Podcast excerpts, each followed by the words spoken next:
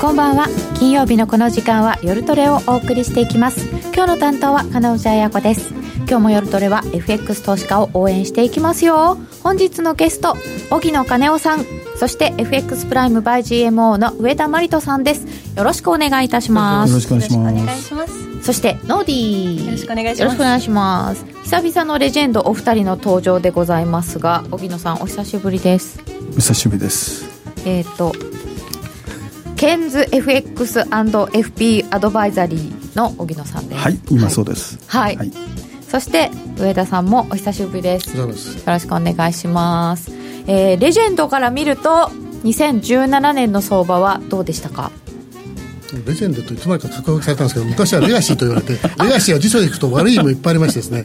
あのあのポンコツという意味もありました。たそれでまあレガシーを受け入れたんですけどちょっとレジェンドと言われるとちょっと恥ずかしくて、うん、ちょっと帰ろうかなと思います、うん、そうですね、えー、そうなんですか、えー、あれ？これレガシーがレジェンドになっていつまでか格上げされてた。あそうだったんですか。ちょっと今日は。ポンコツでいいですから本当ポンコツですから、えーちょっと長めのお話なんかもね珍しいお話なんかも伺えると思うので楽しみにしております。皆様ツイッターでご意見ご質問お寄せください。随時取り上げてお答えしていきます。みんなと一緒にトレード戦略を練りましょう。それでは今夜も夜トレ進めてまいりましょう。この番組は真面目に FX、FX プライム by GMO の提供でお送りいたします。グローバルヘルスカフェ。途上国へ赴き、医療システム全体の向上を目指すグローバルヘルス。番組ではマスターの明石医師とカフェの常連客が国際医療協力を取り巻く技術革新や経済の動きなどの新しい潮流について語り合います。放送は毎月第3火曜日午後5時30分から。どうぞお楽しみに。毎週金曜夜更新。和島秀樹のウィークエンドストック。私和島がファンダメンタルズで注目銘柄分析。福永博之がテクニカルでマーケットを徹底検証。さらに注目イベントの解説や皆様からの個別銘柄リクエストにもお答えします。1週間のマーケットトピックが丸分かりで月額税別476円。詳しくはウィークエンドストックの番組ホームページをご覧ください。当たったら褒めてね改めまして本日のゲストは荻野金夫さんと FX プライム by GMO の上田真理人さんです。よろしくお願いいたします。よろしくお願いします。まず今日は上田さんからお話ししたいテーマがあるということなんですけど、ね、あの、はい、まあ、あの個人投資家の方からも問い合わせもいただいてますけれども、まああの新たな規制ということで、はい、まあ、それ自体はあのご当局も否定してないんで、で最初にそのまずレバー10倍規制という言葉が出てきてしまって、まあ、それが一人歩きしているように見えたんですけれども、うん、まあ、今の流れ見ますと、まあ、そっちの方向なのかなというふうに捉えざるを得ないかなというところで、うん、まあ、私は個人的には、あのまあ、もちもちろんあの FX 業者としても反対ですけれども、それも個人的なその為替の経験者としてですね、FX のみならずですね、外国為替30、えー、と今年でついに35年目に入るというところなんで、まあ、あのその立場からですね、ちょっと論理性に欠けるなというところで、まあ、反対の立場からちょっと、えー、自分の考えを述べたいなというところ、はい、まあ、あのあち話があちこち行くんですけど、まず今回のその規制を失うのは、まあ、あるところからリークと思われるような、まず10倍という数字が出てきてですね、はい、えー、そこから来てですね、次にそんなことを否定もせず肯定もせずという流れが来て、で、いつまでかその、えー、当局のその、えーと、ホームページにですね、えー、規模が大きくなってうんぬんかんという話が出てきまして、うん、で、有識者会議をやるというところで、プロセスとしていかないものかなと。あのまあ、ずいぶん昔ですけれども、まあ、あの10年ぐらい前からあの高レバーでいろいろ問題が起こりまして、はい、この時はその投資家の方がですね、高レバーの意味が分かってなかった。単にその資金効率だけでやったらっしゃる方、かなりいらっしゃったんで、私は正直言って100倍、そして50倍、25倍というのはですね、非常に、まあ、あの健全な投資商品を作るという意味でですね、非常に、まあ、あの規制だったと思います。でしかも、プロセスが丁寧でした。あそうですか、最初、まあ、本当によく分かんないうちに、FX っていうものが始まってすぐに、何百倍っていうのがあって、それはもう本当に単なるその、えー、損切り競争でしかなかったんですけれども、その後にまあそういって、まあ、あの合理性のある倍率ということで25は決めれたはずなんですよね。でそこまで過程において、えー、まあ我々業者も当庁の人ともいろんな意見を交換しながら、またいろんなその、えー、人の意見を聞きながら、こう時間かけていったわけですよね。で今回まず規制ありきという話ができたのはよくわからない、うん、私は何の情報も持ち合わせていません。ただ、巷の噂には陰で動いてる人がいるという、そういうことが、噂が出ること自体がおかしいんじゃないかな。あそんなのがあるんですね。えー、で、まあ、その噂のあの正体は分かりませんから、これはもうなんとも、あの、言いませんけど、多分まあ皆さんも聞いていらっしゃる方もいらっしゃる噂としてですね。まあ、そこはまず一つの問題であると、うん、それからあの、まあ、これはホームページしっかり書いてますから、規模が大きくなりすぎてとなってありますけれども、あの大きな間違いを犯しているのは、その規模の大きさというのは、すべてがポジションになったわけです。要するに取引高が大きいわけです。はい、そうするとあのそれが大きいからリスクが大きい、ある一万円とは事実、それは、それは否定できません、うん、一方で、それ大きいということはです、ね、それだけマーケットでリクディートが出るんです。あ流動性がある。流動性がある。それで、日本個人投資家の方々の FX 取引が、うん、その、東京市場のですね、ここにものすごく活気を与えること事実です。うん、で、東京市場がそのシンガポールよりも、えー、地位が下がったと言われたときに、えー、個人投資家が活発取引なさっていくおかげで、そのまた地位が上がったわけです。で今や多分あの東京マーケットはその、まあ、東京マーケットという言い方は本当おかしいんですけどもある意味あの東京発のです、ね、リクイティをほとんど個人の方が支えていると言って。で、まあ、これはあとはまあ個人の方が意識しているか別にして何かあった時に相場の抑止力になる。いわゆる逆張りですから、はい、もちろん円高の時は止めることがありますけど逆にドルがそのドルに限って言えばドルへ暴走した時にやっぱり売る勢力もありますから。うんまあ、そういう意味では、そういうその、なんて言いますかね、規模の大きさのあのいい点を無視しているというところがあります。ああ、規模が大きいのは即悪ってことはないですよね。むしろ両面あります。で、悪悪というのはそれは全部ポジションになってしまって、こんな、要するにあの身長ですね、あの、150センチの人が体重200キロになった。それはまあ問題ですけども、150センチでもですね、あの、もう取引いっぱいしてですね、今は何キロですか？と言ってもですね、38キロやる A 市長ですね、えー、まあ45キロとかね、そういうあれでもいいわけですよ。そういう今状態が日本のマーケットになってるわけです。いっぱい食べて、いっぱい運動して消費してるみたいな。そうですね。えー、それを事実を、まあ多分意図的なのかどうかしませんけど、無視しているということ。それから、なぜ10倍かという、その、まあこれも、あの、噂ですからありませんけれども、まあ、あの、もともと10倍ありきであったんで、どこまでいったら10倍という数字が立つかというと、プラザ5年戻してしまった。85年ですね。私はあのニューヨークから東京帰ってきて年なんですけど、85年のそのボラを考えたら、それはそうでしょうねという、だからそれ自体はあの否定できないんですけど、そこまで戻るとなると、もう一つ、論理性がないのは、この間、去年ですね、あのじあのあの実際に行われましたあの法人のレバ規制、はい、これを皆さん思い出してくださいねと。どうやって出したか、非常に合理的だと思うんですよね。じゃあ、あれは合理性は何だったのかと。リスクは法人であろうと、それから個人であろうと、えー、まあ、ご同居いわくその規模とかであれば変わらないはずなんですよね。なのにかかわらず、いきなりその、えー、85万円に戻るというのはよくわからない。まあ、実はもっとかしませんが、少なくとも10倍という数字に合理性はないんじゃないかなとは私は思ってます。とにかく説明責任、それから合理性、それからもう一つ、目的は何かというところで、最初は個人投資家法というような話もちらっとありましたけど、まあ、これはあの皆さんご存知レバーでは、レバー規制では絶対に抑えられない。つまり、まあ、100倍とかは別ですけども、25倍であっても、10倍であっても、個人の方が持ち続ければ、最後に破綻した時一緒なんですよね。そうですよね、自分の資金管理ですよね。資金管理です。ええ。で、もう一つあの言わせていただければ、あの主体が個人だったけど、法人だと一緒ですし、うん、その為替のリスクは一緒です、はい、で、流動性がある分だけですね、為替を売れば利かしてということが危険であるわけではないんで、うん、あの株と比べますけど、株式のあの流動性と比べたら、何百倍、何十倍ありますよね。うんあの正直言いまして、いわゆるこの株の言えば、あの売り気配、買い気配で一日終わることありますよね。あの為替の世界、私が為替の世界入って、こういうことは一回もないです。うん、それは確かに3円幅あったかもしれない。5円幅あったかもしれない。でも、世の中からプライスが消えたことないんですよね。うんそうですね、えー、そういうリクイディティを無視した議論は、ちょっとどういかがなものかなというふうに思ってます。うんまあ、最初のなんかこう、リークっぽいところから始まって、えーなんか10倍っていうのが出てきちゃってるわけですけど、まあ、だからあの FX プライムですね、常務として発言しても何に取り上げませんし、もう抹殺されるだけなんで、ああえてあの自分で言うのも変ですけども、あのまあ、レガシーってポンコツですけども、為替を長くやった人間として申し上げる。あと、もし、あの、私の考えにある程度賛成いただければ、声を出していただきたいのは、うん、まずは個人投資家の方。うん、次に、金融機関の方ですね。要するに東京市をもう一歩支えている銀行の方ですね。それからメディアの方ですよ。うん。やっぱり合理性がない規制っていうのはあのおかしいと思います、うん、その合理性を何に求めるかっていうところまで、はい、ちゃんと分かってないかもしれないですね。もしリスク管理、業者のリスク管理と今、それを全面出してますけど、それであれば、まず前面に押し出すのは、レバー規制じゃなくて、資本の増強ですよね、業者の、われわれの。あそっちの規制になるんですね、ええ、それをまずやそれからストレステストをもっと充実させたものにして、それをちゃんと検証しなきゃいけない。実は今ストレスやってるんですよ。始めてるんですけど何の検証もしてなければとんでもない雑なストレステストやってますから、うんうん、それをもっと緻密なものにしてきちんとしたあのなんて言いますかねリスクを出した上で、うん、あのやらなきゃいけないというのが私の、まあ、意見でございますちょっとあのちょっと熱くなりかかったんで、ちょっとこれでやめてください。あ、そうですか。まああの質問とかあのございましたら受けますけどね。そうですね。えっ、ー、と皆さんは中売規制どのようにご覧になっていたでしょうか。結構ね一時期ご質問も多かったんですけれども、最近。ちょっと落ち着いちゃってた感じがあります、ああ、もうそうなっちゃうのかなって、ちょっと諦めてる感じ、まあ、それはあの正直、私は先ほど立場で言えば、あのエスプランバイ GM の上田としては諦めてます。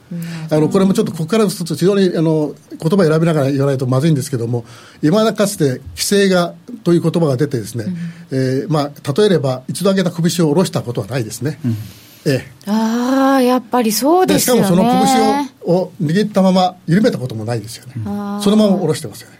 というのは、もし10倍ということが最初に出てあれば、多分10倍なんじゃないかなというふうに私は、うん、あの思ってます。なんかなんとなく既成事実を作りつつある感じですよね。もっと乱暴なこと言いますと、うん、パウコメってありますよね、パウコメ、はい、あのコメントですね、え要するにこうやっていって、皆さんどうぞご意見をって言ってますけども、うん、国会に関わるところで、その意見を聞いたことは絶対一回もありません、うん、あパブリックコメント、募集はしますけどね。一応体裁だけですよね。そうね。まあこれ以上はちょっと私もちょっとあの自分の身は可愛いんで言いませんけど。ブレグジットの時でも価格は消えなかったし、ああそうですよね。大賛成、日経平均先物とかオプションの方がやばいと思うんですけど、えレバレッジ規制には反対です。そこまでお上に管理されたくない。美人お上ならいいけど。それ、面白いですね。そうですね。まあ、本当に、ああね、アベノミクス第3の矢が規制緩和なのにね。うん、いろんなことが。やっぱりならば、その、やっぱ貯蓄、貯蓄から投資へと来て、健全な商品を育てるというのが、あの、誰かのお役目だと思うんですけども、そこに取った動きってほとんどないですよね。でしかももうちょっとちょっと、まあ、時間いいですかね、もう一個だけ言いたいんですけども、今までそのいろんな規制あります、金融商品に関してですね、その時に規制がですね、何かやろうと思った時に、商品性そのものに手を出すというのはほとんどなかった。ところが FX はもう、まあ、レバーもそうですし、バイナリーオプションもそうですけども、まあ、オプションのちょっと、まあ、特性は別にしまして、とにかく商品線手を入れるといきなりですね、それはおかしいんじゃないかなと思います。つまり、株なんかですと、マーケット、市場のその仕組みだとかには規制がありますよね、時間だとか言われますよね。ところが、あの、FX の場合いきなり商品性ですから、レバー、レバーというのは、レバー自体一つの基本的なその商品性ですから、そこをやるなら慎重にやらなきゃいけないと思いますね。えー、私は思うには、やっぱし、ね、当局は、このレバー規制よりは、もっとビットコインについて検討しなきゃいけないんじゃないかと。ビットコイン、うん、うん。こんなレバー規制よりはもっとやることがあるんじゃないかというふうに思いますけど。何にもないんですかね今無法地帯ですから、なってますよね、ね。あのー、そんなことよりも。話もね、ね。ちょっともしかすると今の金融環境とか、うん、相場にも関わってきてるかもしれないので、ねこの後でまたビットコインはちょっと、ねまあ、あのあえて、まあ、あの来週クビになってると困るんで、ちょっと言いますと、私は規制自体に反対ではなくてです、ね、通貨ペアごとに規制のレバレッジを変える、それからあのやっぱりまず前面の資本増強、で業者のです、ね、やっぱり健全性をまずそこを追って、その上で通貨ペア、例えばイマージング通貨ですね、まあ、リラなんかが25倍である必要は私も全くないと思います、うえそういう意味でいきますね。やっぱりこれが、リクイディティによって変えれなきゃ、それが、それがまさしくあの法人レバー規制の合理性たる言ですよね。えー、それを個人にも当てればいいですで個人のがもし差をつけるならば若干のバイアスを個人にかけて少し低くするとか、それがあればもう皆さん納得するんじゃないでしょうかね。確かになんかこうドル円とまあ、ポンドもあれですけどなんだろうブラジルとかリーラーとかも全然違いますもんねやっぱりこう、うん、それは違うよね。アフリカランドもそうだしそうですよね。でもナーランドそうそうそういうのの投資信託とか全然平気だったんですもんね。ね。合理性やることがあるだろうと。ね。だけっていうのはなんかちょっとね。ちょっとね。ゴニョゴニョって感じ。ゴニョゴニョ。そう。なんか私はもう始めた時からほとんど25倍の時だったんですけど、うん、法人は400倍とかまで。まだあのあった頃。あった頃だったんですけど、うん、なんかこうそっかやっぱりお金持ってる人が強いんだなって思った記憶があります、うん、なんかこうね資金管理は大事だけどここぞという時にこう資金限られた資金の中でもいろいろできるっていうのがこう魅力だったりもするんで、まあこうね、それぞれに管理をしっかりしつつ道筋を立てつつ、ちゃんとね管理できる人たちがこうね個人投資家さんたちなんだからこういろいろね任せてもらえたらいいのにって思うんですけどね。個人投資家保護って実は保護じゃないっていうのはあの株の時はよく思いますね。ストップ高とかストップ安ってあるんですけどそれは投資家保護のためだって言うんですけどストップ安になったら売れないじゃんって全然保護されてないじゃんって思うことがあったりはします。合理性のない規制は絶対におかしいっていただいてました。あその辺の説明は必要ですよね、えー、お知らせの後は沖野さん上田さんに2018年の相場展望について伺います。約定力で選ぶなら FX プライム by GMO レートが大きく滑って負けてしまった。システムダウンで決済できずに決損失が出たなどのご経験がある方は FX プライム by GMO のご利用を検討してください FX プライム by GMO では数多くの勝ち組トレーダーが認める約定力と落ちないサーバで安心してお取引いただけます。FX プライム by GMO のホームページでは、勝ち組トレーダーのインタビュー記事を公開中。勝ち組たちの取引手法を学びたいという方は、真面目に FX で検索。株式会社 FX プライムバイ GMO は関東財務局長金賞第259号の金融商品取引業者です。当社で取り扱う商品は価格の変動等により投資額以上の損失が発生することがあります。取引開始にあたっては、契約締結前交付書面を熟読、ご理解いただいた上で、ご自身の判断にてお願いいたします。詳しくは、契約締結前交付書面等をお読みください。聞く60秒競馬クイズ。ラジオ日経の小林正美です。今は冬ウィンターですね。現在ウィンターがレース名に入っている重賞レースはありませんがかつてはウィンターステークスというレースがありました。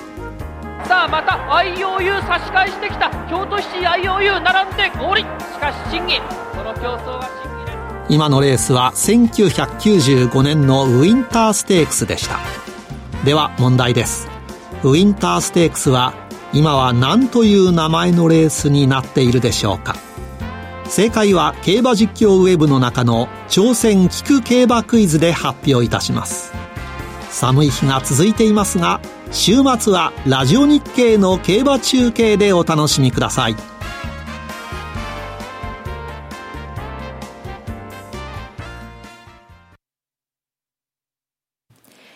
引き続き、荻野さん、上田さんにお話を伺ってまいります。ここからは2018年の相場展望です。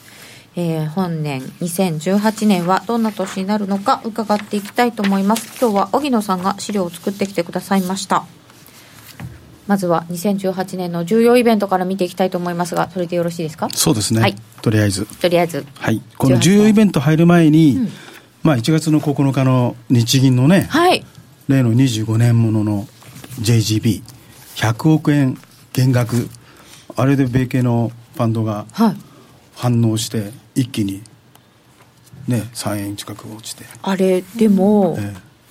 まあ、時期はちょっとびっくりしたんですけど、ただやっぱり日本サイドと、はい、あの海外の米系ファンドと、あのパーセプションその見方がちょっと違ったんですか？いやだって今までもやってるじゃんだから日本人はそこはいけないのよ、はい、とにかく反応するっていうことに対していつも車に構えてこんなの当たり前じゃないっていうふうなところがあるわけ、はいはいはい、そこはやっぱり米系の CTA とかファンド税はとにかく動かさなきゃいけないからポジション取ってよし来たいいニュースが来たぞ動かそうそうそうその辺が日本の狩猟民族と農耕民族の地合日本はやっぱり受け身ですよいつも。能動的に動いてないですよ。ああね？なるほど。そその辺のねだからパーセプションのやっぱりディーラーのその感覚がちょっと違いますよね。来たっていう感じですか？そうですよ。別にそれが合理的にどうだとかじゃなくて。だから野書きはいいからとにかくその出た反応は海外は100億元っていうところで。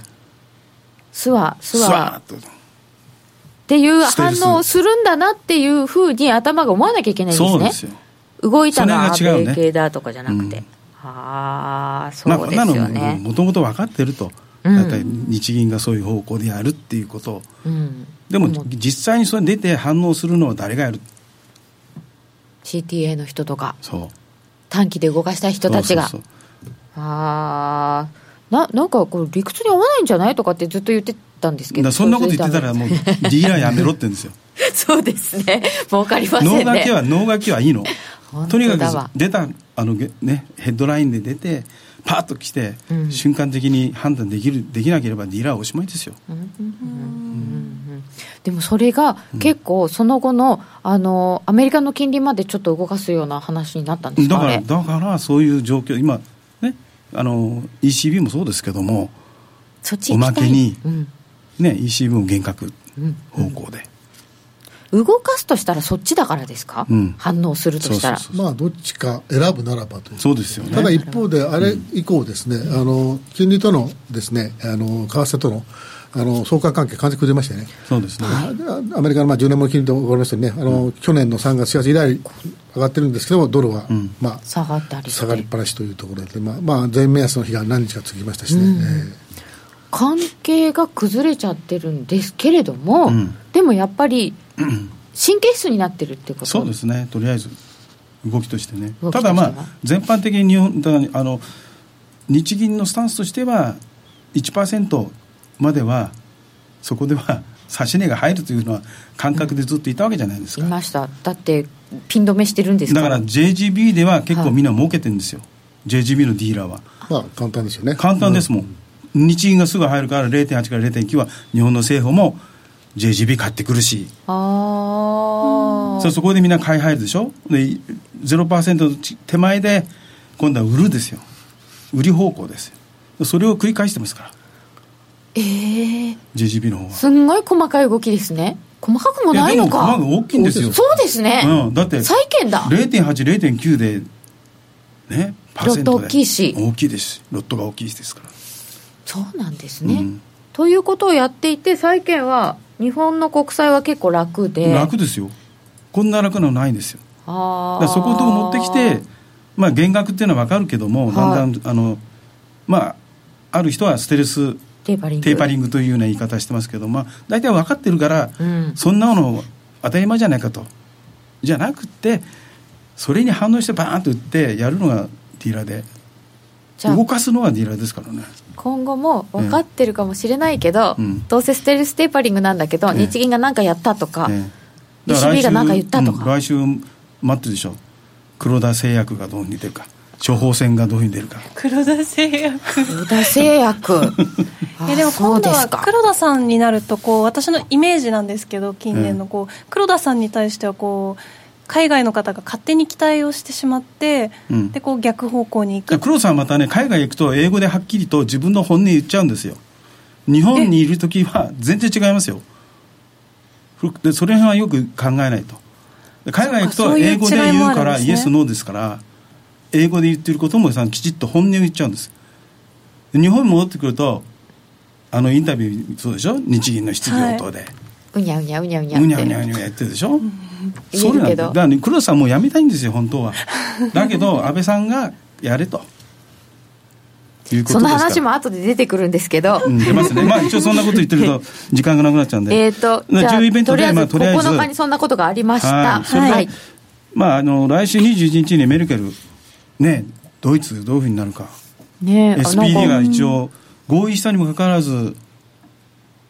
だって最初なんかあの結構自信あるよとか言って、うん。ああやっぱり難しそうだとかになって。だから大連立になるかどうか。これでまたユーロがまた影響するでしょうしね。大連立なれますよってなったらユーロ買いでいいんですか？普通に素直に。ユーロ買いですね。まああと減額方向ですからね。そうなんですよね。債券の方はね一旦欧州もね。ねえもちろん利上げが、まあ、来年からという人は多かったですけど、一部、今年12月、えね前倒しになる。前倒しになるという可能性もということで、まあ、あのちょっとユーロが先に突っ走った感あるんで、今はちょっとスピード鈍ってますし、あの些細なことでちょっと売られるスピードも、あの速いんですけども、ただ、まあ、そこは固めてるかなというところで、そうですね。わ悪い材料が、まあ、ブレグジットもなんとなくこう、まあ、なんなんなんだかなと言いながらこう、あのうまくいってるみたいな感じもありますんで、でスペインの問題もほとんどもう誰も言わなくなりましたから。そうですね。でまだ降ってくるか分からないしね、えー、ポッと、まただあの、これはですね、うん、まあ、スペインに住んだ人間としましてですね、あのおそらくですね、まあ、フランス人から見たらどうでもいいでしょうね、ドイツ人からどうでもいいでしょうね、あのカタルーニャが得しようと、なんでしょうと、それはあの EU の問題じゃないと思ってるんじゃないですかね。はいはいはい、ね、えーそんな、だって、もうね、カッタルインですよ。カッタルーニャ、うん、カッタルーニャですからね。鳥が欲しいんですよね、ネタがないと。まあ、あとトランプが1月30日にあのインフラ投資、こちらに今、期待してますから、うんはい、まあ、じゃあ税制の方、一応うまくいってますし。その前にありますね、あの政府の、うん、えーと、債務のあれがありますんで、これが上院の方が通るか通らないかという週末ね。そうですよね、19日、今やってますよ、今、そうですね、寝ずにやってるんじゃないですか。あ毎回こんなですよね。だからもう、ちょっとね、あの今日ちょっと実は会社で忙しいしましてね、あのなんか勉強できないね、中学生がね、あんと試験の前になって慌てるというパターンでですね、これ多分延長してもそんなに長く延長できない、またすぐにそうです同じ問題まあ1か月ね、来、うん、2月の中旬16日あたり。1か月ごとにこうやってやってるみたいな、もういいんですよ、まあ、でもどうせ寒いから休むのは一つ手ですけどね、えー、閉めちゃってね、そうですね。閉鎖しちゃう、閉鎖しちゃう、えー、これがどうかなっていうのがまずあって、ね、メルケルさんあって、えー、トランプさんの一般競争、はい、あとイタリアもありますけど、まあ、総選挙、これ、大したあれじゃないでしょうね。であとは、まあ、ロシアはまあこのままプーチン、まあ、以外ないじゃないですか、もう。であとまあ黒田さんが4月8日で満了。ええやりたくないんですか？本当はやりたくないですよ。そうなんですか、うん、えだってなんかやりたいのかなと思ってたんですけどニコニコしてたから。いやニコニコしてるだけですよ。そうなんですか、ね、であとはまあ自民党総選挙は9月にありますけどね。そうですね、えー、どうするんですかね。であとまあアメリカ中間選挙まではまあいろんなねそのトランプを、うんまあ、弾劾裁判に持っていくかどうか分かんないんですけども、うん、ね、だから今年は僕はまあ ICBM というふうに言ってるんですけども。ICBM、うん、怖いですね。今年の そうですね。今年の、えー、チャイナと。肝？そう肝ですね。チャイナ。C チャイナ、うん、IC ICBM 愛は？インピテインピインピーチメントですよね。弾劾？弾劾。弾劾、うん、ありますこれまで生きてますからね。あえーと、法律作ったんでしたっけ？法律ではいそうです。それ賛成するんじゃないですか。できるんですね。議会が、うん、できます。そんな状況になってますし、それからまあチャイナとそれから、まあ、あのビットコイン。ビットコイン、ええ、ICBM M がミドルイーストですね。中東ですね。中東はリスクですよね、えー、ICBM ってそういうことだったんですよね飛ばすやつじゃない、北朝鮮の ICBM じゃないですけどね。こっちも結構怖いまあ、それにちょっと謎かけてるんですけどねある意味ね。相対的に今。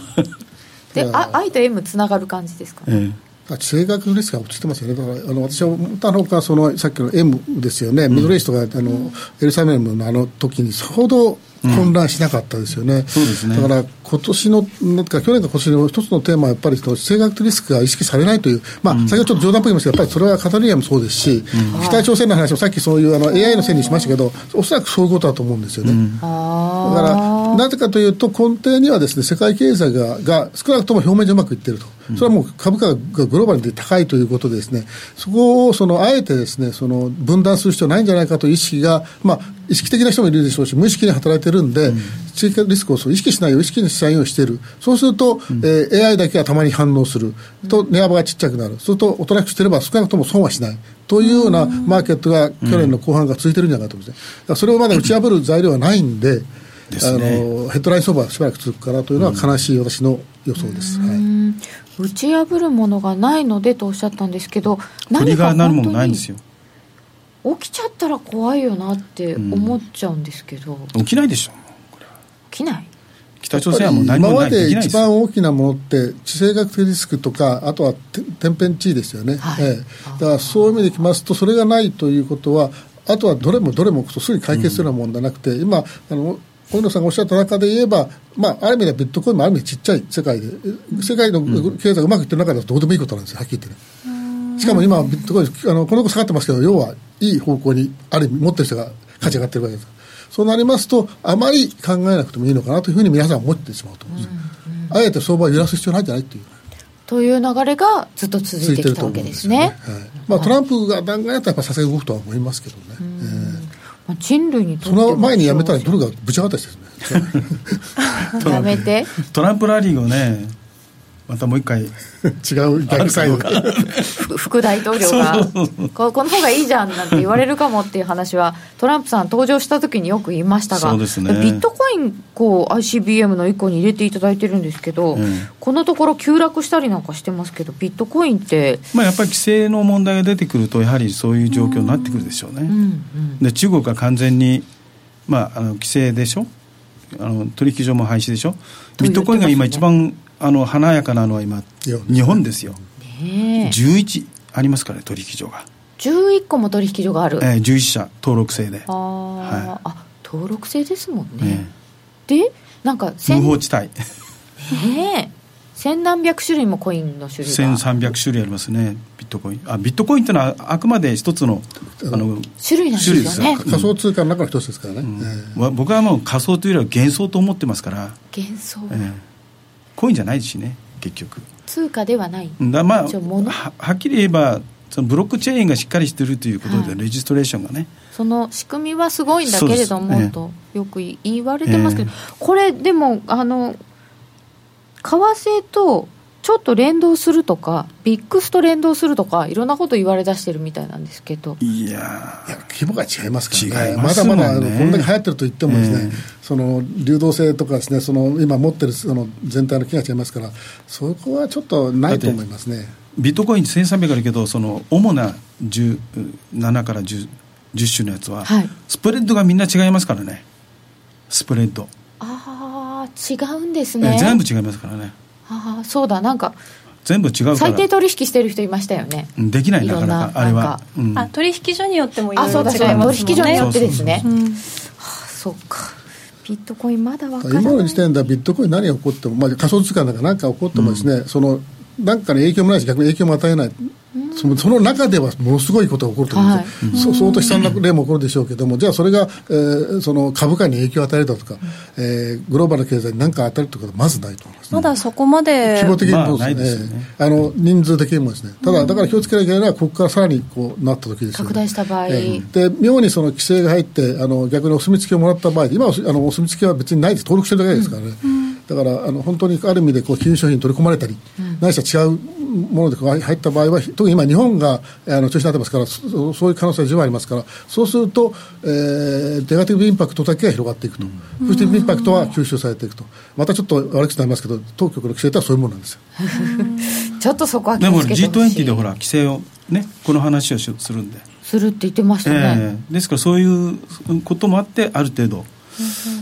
収まるかな。売りが入って一番収まってますよね。なるほどね、よしというところでということで、まあ、一応、とりあえず今年の状況としては、FOMC が、まあ、とりあえず金利上げるのは間違いないんですけども、えー、ペースですよね、どういうペースで上げていくか。今年何回になるのでしょうか、えー、だからまあスローペースは間違いないんでしょうけども、はい、あのアメリカのまあインフレ率もあ、まあ、情報修正し始めておりますから。うん。その辺のペースを次第なんでしょうけどもね、だからそういう状況の中で、そのバックエンドの金利もあのなかなかフラットニング上上がらないですよね、はい、そういった状況の中で、やっぱり株価に対して、まあ、税制改革、それから、まあ、インフラに対する期待感とか、その投資ですね、その辺が全部兼ね合って、株の方も自社株買いどんどん進めている中で、史上最高ね、続けてますよね。どんどん取ってますから、ね、2万6000ドル、あね、で日本がまあ遅れてますけどね、2万4000で。まあね、うん、兄貴が先に行っちゃって、弟も追いつかなきゃいかんでしょう、2万4000からね、もうちょっと。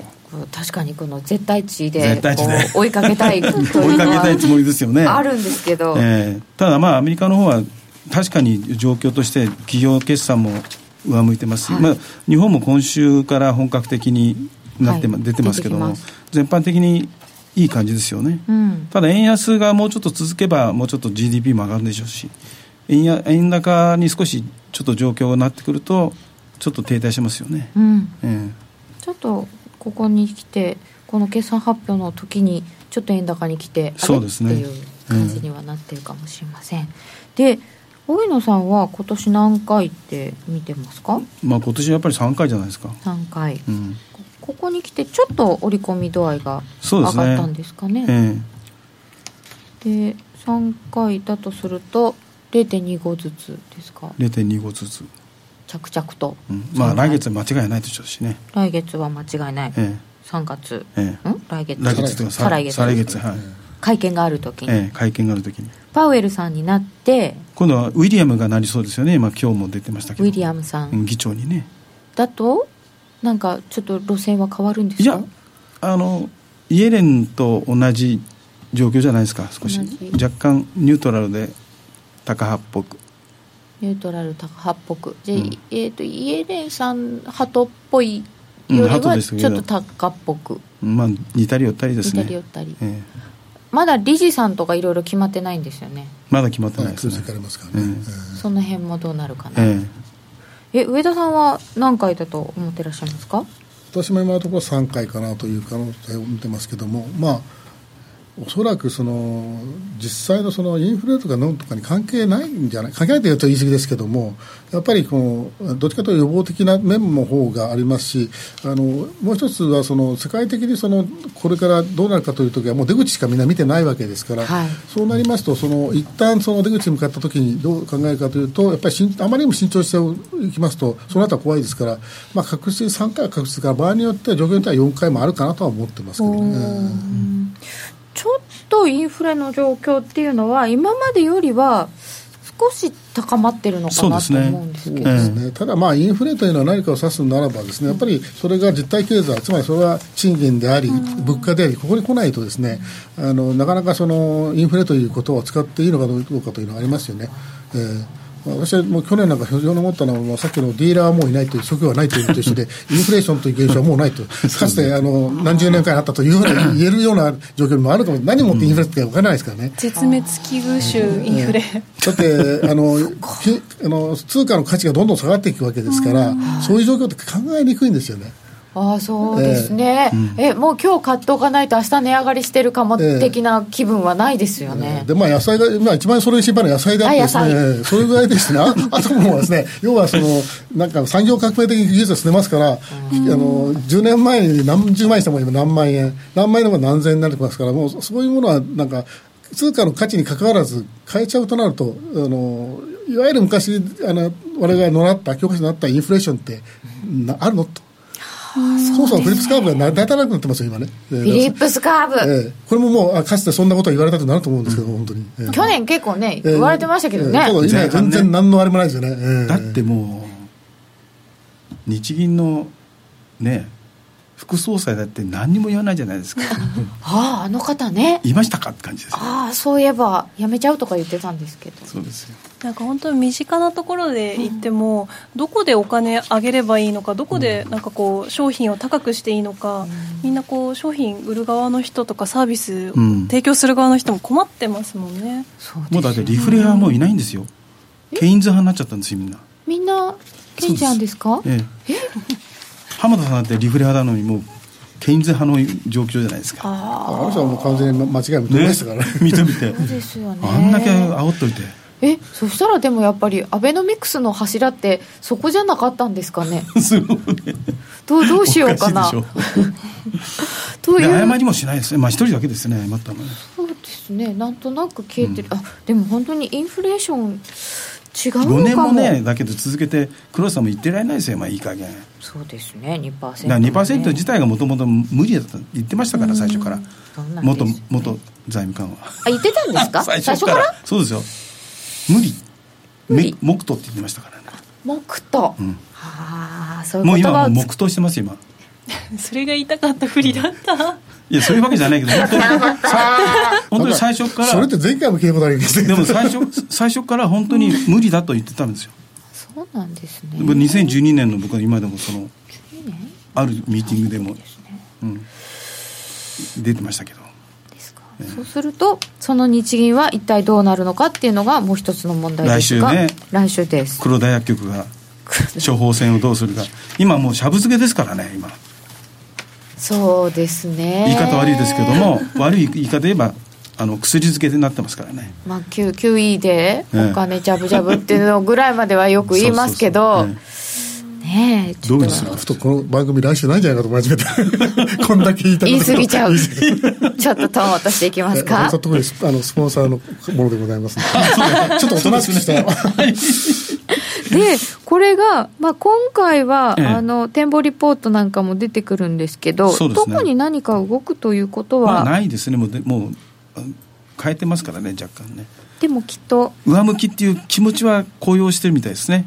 日銀サイドはあそうなんですか、うん、若干あの物価が物価も上向き経済も上向き気。持ちね、経済はね、あの上昇で見直ししたわけですから、ね、やっぱりあの日銀のあの、まあ、またこれ言っちゃうですけども、あの中央銀行の中で最も対話下手ですよね。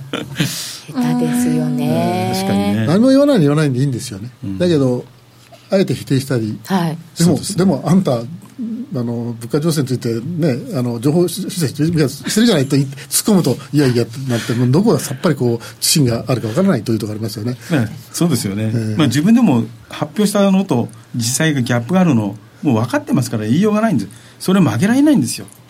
言えないんですね。言えないんです。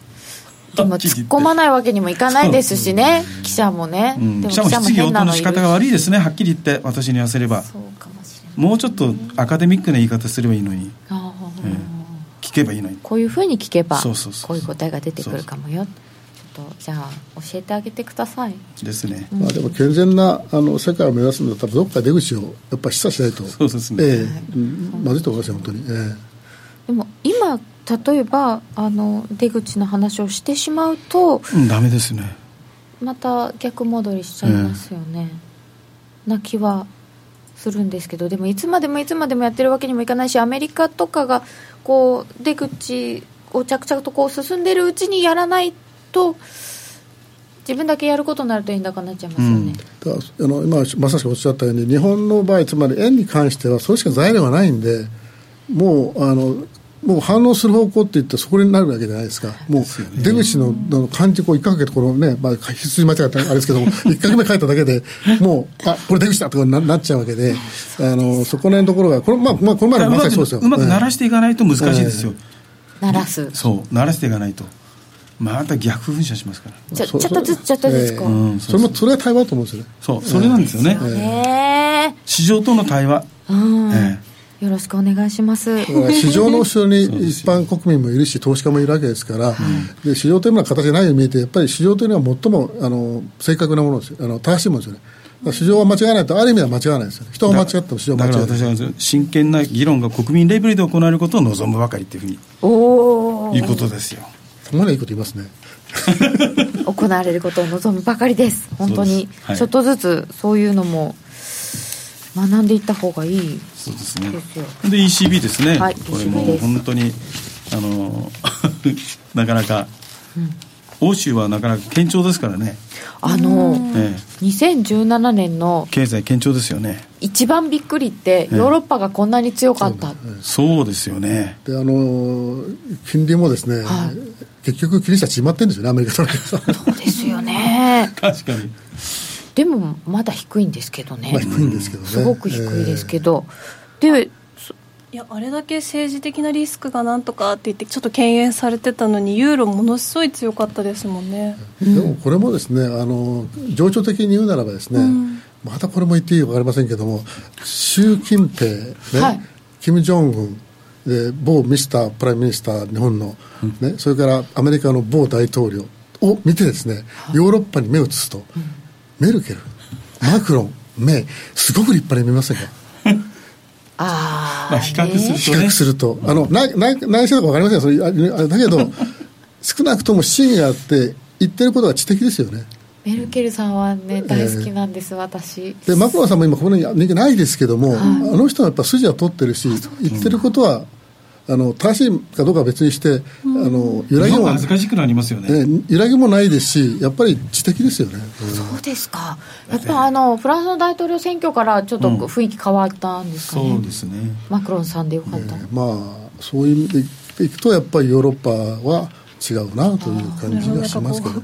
個人個人の方の資質はちょっとよく分かんないですけど確かにこう他のところでもものすごいいろいろ問題があったから相対的に見たらヨーロッパ、うんいいねっってことなんでしょうかね。ね。でも本当にブレグジットとかもどうなっちゃうのかと思ったのにイギリスのあの指標の強さは何だ？ポンド見てくださいよもう。ね。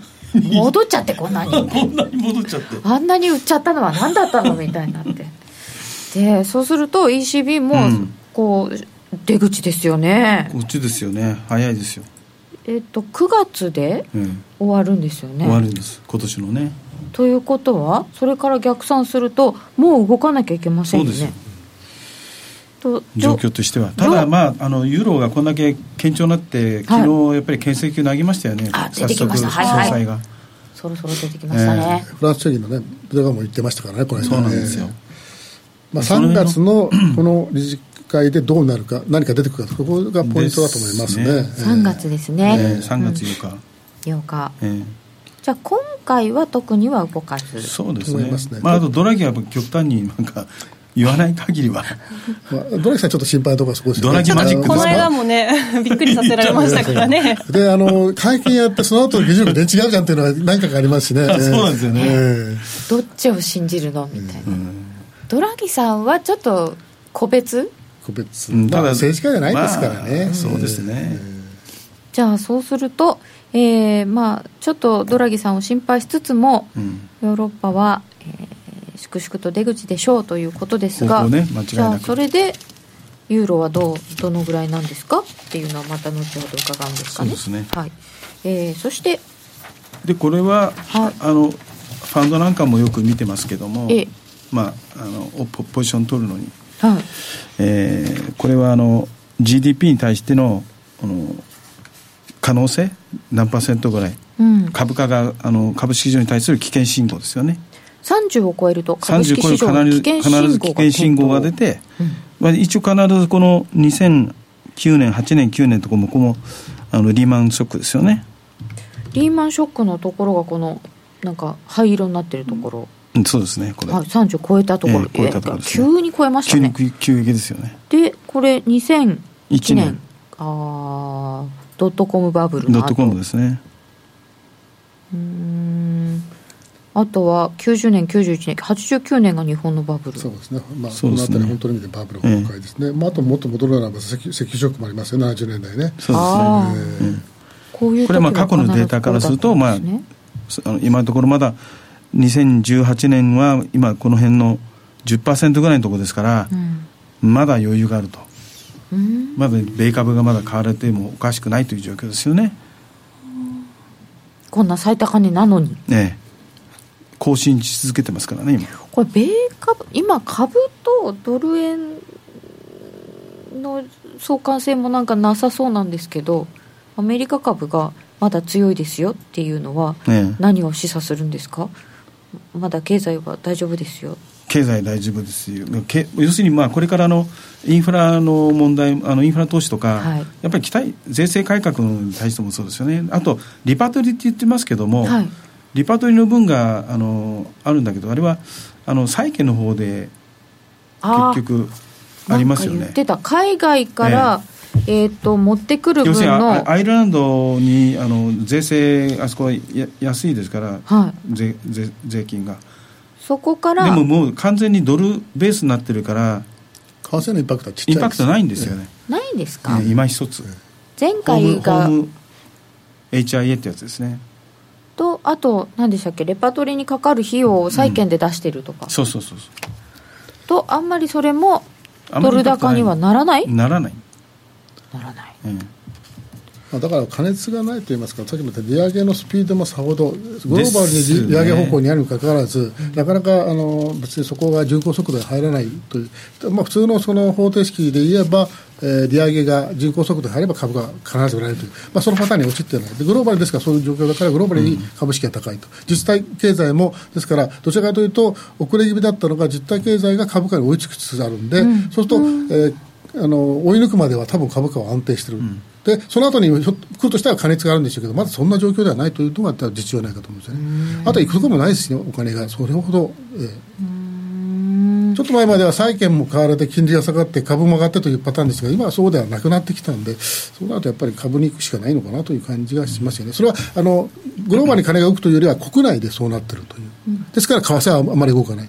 国内でのグレートアロケーションってやつですああそのまんま循環しちゃってるんですね、うんえー、まあ、あの変な話ですけど、アメリカの人がヨーロッパの株を買うはずもないし、ヨーロッパの人がアメリカを買ってるわけで、アメリカの国内のお金が株にいってる、日本の国内のお金が、まあ、もちろん仮想通貨も言ってましたけど、株にいってるという、そういうあれですね。えー、あんまりじゃあ、そういうグローバルでどっかに動かしてるっていう動きではないんですね。ないと思いますね。そもそもあのファンドなんかもおとなしいですよね、まあ、あの去年あんまり良くなかったせいもあるんですけど、やっぱりポートフォリオとして確立してお金を動かしてる感じはしませんもんね。ん株だけだよね、そうですね投資して、株投資したところのあの一番儲けたところはね、シンガポールのファンドなんですよ、47%、株に投資ずっと。儲けましたね。シンガポールの。あそうですか。えー、そこがトップですよ、ね、あらら。ただ総じて株中心にやったところが大体平均6.5%年利が。うんまあそんなもん、ね、マクロファンドは逆にだってマイナスですよ。なんでですか？債券いっちゃったからですか、ね、債券いっちゃったです。だからもう有名なチューダーファンドなんかマイナス7.5、えー、チューダーファンド。儲けてたのはルネッサンス。ルネッサンス？あルネッサンスファンドルネッサンスであるんですよ。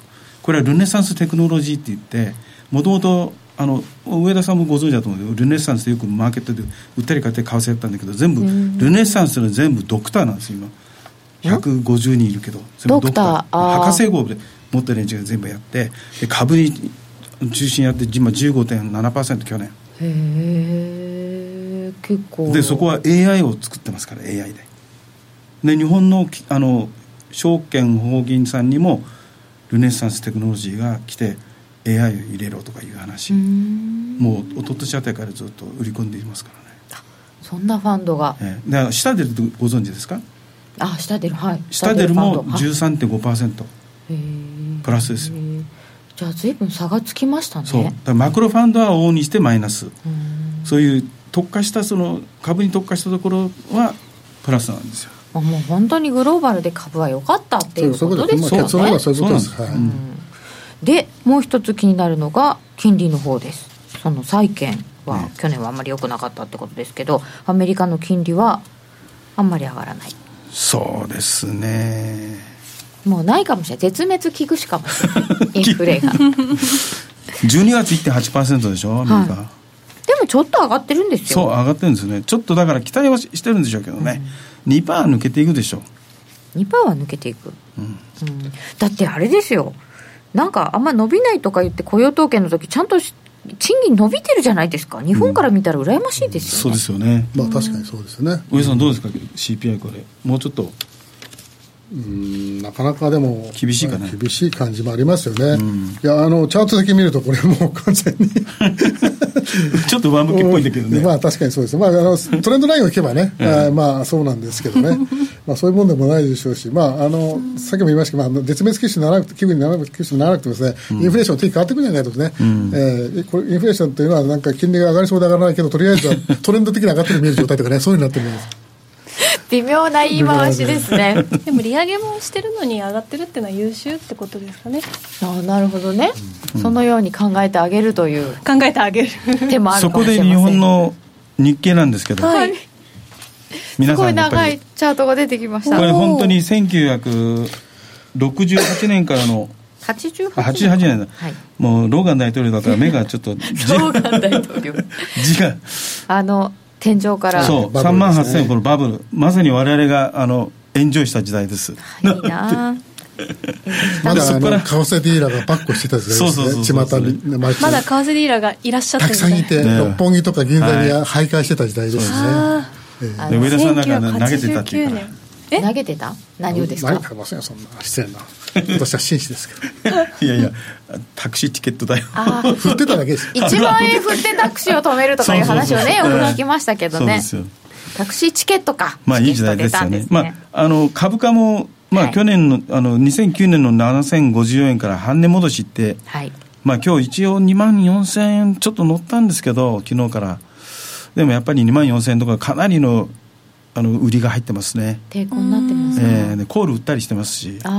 で下の2万3000円ぐらいのところ売った連中は踏み倒踏み倒しじゃなくて踏み上げられて あの来ちゃってるんですよ。だいぶ踏まれましたよね、えー、踏まれましたね。えー、で半値戻しは達成。達成してるんですよ、半値戻しは、えー、でもどっかの証券でね今年3万去年3万言ってその後なんか沈黙してますけども。あそうですか。沈黙しちゃったのか、うん、ただこう長い間その2万円が超えたり超えない時代あの時期がなかったんで、はい、本格的に上がったのは2万円超えてからですから、うん、そう考えると、ね、ある意味は相場は若いんですけどやっぱりまだ本気度が日本の場合低いのかなという気がしますよね。そうですね。やっぱりあの海外勢がやっぱり日本の株に対するそのアンダーウェイトっていうのはまだあるんで、はい、まあ、まだ買ってない。まだ、まだですよねちょうどだから1兆円ぐらい買い越しですもんね今ね。海外勢そうですね、えーえー、これ1月の2週目が結構出てびっくりしたんですけどあ S q かな。そうです。そう、ね、そこは着実にやるというところがまたなんかちょっとまだなかなか冷静と言いますかね。いうとこですね。ああ、もうだからそういうとこ見ても、そのバブル感とか高揚感はないんですね。でやっぱりその、心的な要素も大きいですから、まあ、巷のね、あの私もそうですけど、全然好景気という感じしませんからね。しません。そうですよね。実感ないですよね。ないです。ないです、全く。だからモテる人のマーケットなんですよ。モテない人はダメ。モテる人の。そう。あなるほどなんかお金にモテる人ってことかなって思って今なんかモテるってなんだろうって思ってた持ってる人のマーケットキャベツ一玉400円のお得な人は、ね、参加しちゃいけないんですよ 驚きますよねってそこだけこんな大きな声になっちゃう4分の1で170円そんな感じですから、ね、お鍋食べようと思ったら白菜が半玉でなんか300円ぐらいでなんだこれはって。お鍋高級品ですよお鍋高級品。なんか冬は鍋だと思ってたのに全然。きのこばっかり入っちゃう。お肉の方が安いみたいな、ね、で日経平均2万5000円を超えればもう一段上昇か。ということなんですけどまあまあ ETF にね、頼ってる感じじゃないですか、日銀様。日銀さんもうちょっとフレキシブルにやれっていうことですよね。ね。全全場の、はい、ね、全引けではなくトピックスのマイナス見て、やるなと。あれね、なんかこれは狙われちゃいますよね。機械的に730億とか727億とか。もうちょっとね。よくわかんないさ、もう6兆分。買わなきゃいけないきっちりやらないっていう感じですね。きっちりでしたからね17年本当ですよね きっちりでしょ？だから7億減らしたり5億になったり本当ね。予算達成ですよ予算達成。もうやもう予算かって感じですよ本当にもう。ということで時間があと1分ぐらいになってきたんですけど、はい、荻野さんそうすると2018年の一番注目されているのはやっぱりドル円でよろしいですか？注目ですか？はい。ドル円はちょっと脇役ですねあドル円脇役ですか。ユーロじゃないですか？ユーロで。す、えー、今年はユーロで。あれ、うん、去年もユーロですよね、えー、ドル円は脇役です。だって、うん、日本勢能動的に動かないんですもん。あと機関投資家はどうするかですね日本の機関投資家。動く気配ないですね。これ機関投資家ですからね。ああ全然機関。全然機関。機関。でも初めてここ今週ですか？はい。ちょっと出てましたね。あそうですか、えー、昨日も出てちょっと出て。でもじゃあやっぱりちょっとユーロの動きの方が面白そうかなということですか、ね、まあ丸五一五じゃ丸五丸五百五百十抜けたらどうかなって感じだけでしょ。上も百十五。抜けたらあっていい感じですよね。まあ、やっぱりユーロ、私もいいかと思うんですけど、まあ、ユーロの場合はブレジットも変えて、ポンドが動けばユーロも動きますんで、うん、そういう意味でヨーロッパ通貨の方がやっぱり、えー、注目かなと思います。そうなんですよ。ね、はい。えー、このお二人のコンビにはまたえー、来月もお越しいただいてもっと詳しい展望をいただこうと思います、えー、番組そろそろお別れのお時間です、えー、ユーストリーム延長戦でちょっとだけ伺いますか？ラジオの前の皆さんとはまた来週です。この番組は真面目に FXFX プライム by GMO の提供でお送りいたしました。上田さん荻野さんありがとうございました、はい、ありがとうございました。ありがとうございました